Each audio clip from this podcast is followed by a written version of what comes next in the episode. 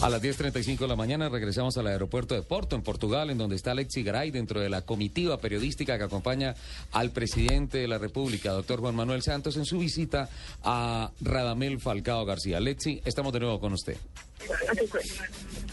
Ricardo, eh, regresamos aquí a las afueras de la, eh, del Hospital Trinidad en Porto, donde ya el presidente Santos parte hacia el aeropuerto para regresar a Colombia. Esto luego de una reunión, de una visita de cinco minutos que sostuvo con el Tigre Falcao García en presencia de la primera dama María Clemencia de Santos, la familia del Tigre y también todo el equipo médico del jugador Samario. El tema de la reunión, esto por lo que dice el presidente. Muy animado, está muy optimista muy bien en la operación. Fue todo un éxito la operación. El cirujano me explicó en detalle qué fue lo que le hicieron. El Falcao tiene mucha fe, eso es muy importante. Sobre todo que ya está pensando en el Mundial, que también es muy importante. Él que va a poder jugar.